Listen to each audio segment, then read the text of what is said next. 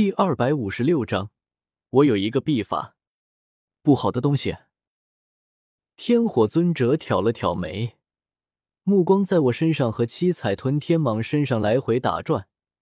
以他的经验，一眼便能看出，七彩吞天蟒来这里是来找我的。他展开灵魂力量，在我和七彩吞天蟒身上细细扫去，感应片刻后，他目光有些古怪的说道。小娃娃，你灵魂本源上的那道烙印，看着怎么和这七彩吞天蟒的灵魂有些相似？你该不会是被一头魔兽给掌控了生死吧？我脸色一黑，被彩铃给反噬，还被烙下灵魂印记，绝对是我这辈子最大的污点，是我人生难以磨灭的耻辱。但既然想让耀天火帮忙，我却也只能将事情和盘托出。不然，待会儿出了麻烦，倒霉的还得是我自己。蛇人族，那不是已经被九幽地冥蟒灭族了吗？竟然还有一族留下。耀天火咕囔一声，却也没有再多说什么，看着眼前的七彩吞天蟒，想了想，说道：“所以，这七彩吞天蟒体内有两道灵魂，一道是七彩吞天蟒的，一道是那蛇人的，而你的灵魂就是被蛇人掌控的。”对吧？我略微颔首，悠悠叹息一声，说道：“同是天涯沦落人，相逢何必曾相识？还请前辈出手相救我一把。带出去后，小子必有厚报。”不托，不托。可我却没想到，耀天火这老家伙竟连连摇头，就是不肯出手救我。我心中一急，连忙追问道：“老前辈。”这是为何？起义，你灵魂力量太过虚弱，老夫若强行将那灵魂烙印驱散，你的灵魂也会跟着一道被驱散。他捋着胡须，一边绕着七彩小蛇行走打量，一边看向我，对我说道：“这其二嘛，你以为这岩浆海如此浩大，这七彩吞天蟒是如何寻来这里的？而且偏偏对你这么亲近。”听得他这么说。我脑海很快浮现出一个荒唐的想法，下意识咽了口口水，才发现我已经没有口水可咽，是因为彩铃留在我身上的灵魂烙印。他轻轻点头说道：“这七彩吞天蟒一看便是出生，灵智虽不低，但见过的、懂的东西太少。那蛇人留在你身上的灵魂烙印，本意是意图掌控你的生死。”可这七彩吞天蟒却想不明白此事，只是冥冥中感应到你和他之间的联系，便寻来了。而且大概你是世间唯一和他有联系的生物，他又出生不久。总之，他可能会错误的理解为你会是他的父母一类的东西，不然你们之间怎么会存在联系？这还真是有够荒唐不经的，我一时难以相信。看着七彩小蛇有些愕然，他也看着我，一双略紫的瞳孔加上小小的身子，竟有些莫名的萌。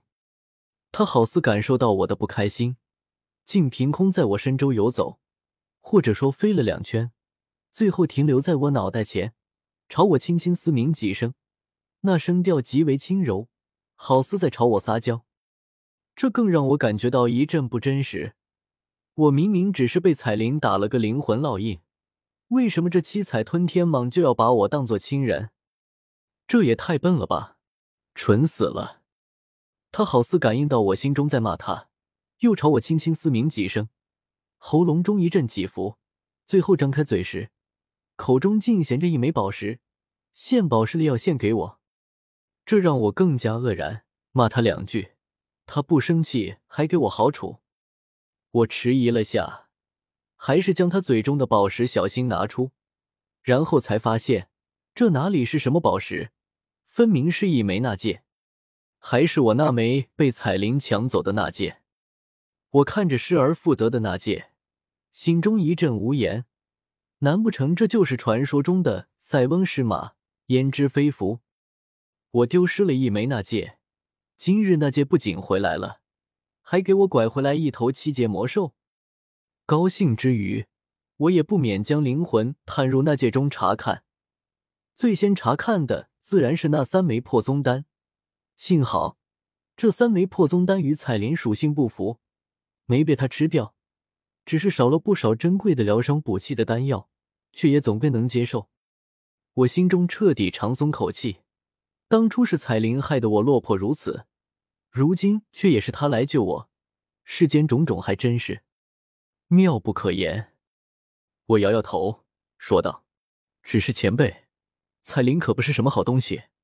一旦等他的灵魂修养好，重新掌控住七彩吞天蟒的身体，我必将再次沦为他的奴隶。前辈恐怕也不会有什么好下场。现在的情况有些复杂。”我为了保持七彩吞天蟒的好感，无法驱除彩铃留下的灵魂烙印。为了能离开此处，重返地面，我又要喂养它。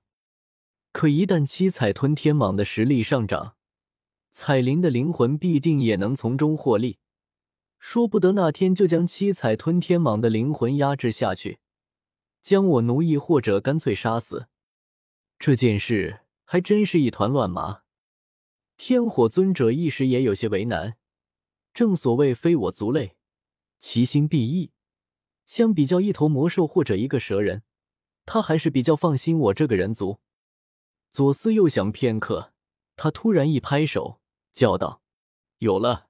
本尊这里好像有一个能让斗者与魔兽结成契约，同生同死的秘法。”他转身看着我说道：“你可以凭借着七彩吞天蟒对你的好感。”先与他结下这个秘法，到时候你就不需要依靠那蛇人留在你身上的烙印来获取七彩吞天蟒的好感。七彩吞天蟒也可以反馈温养你的灵魂。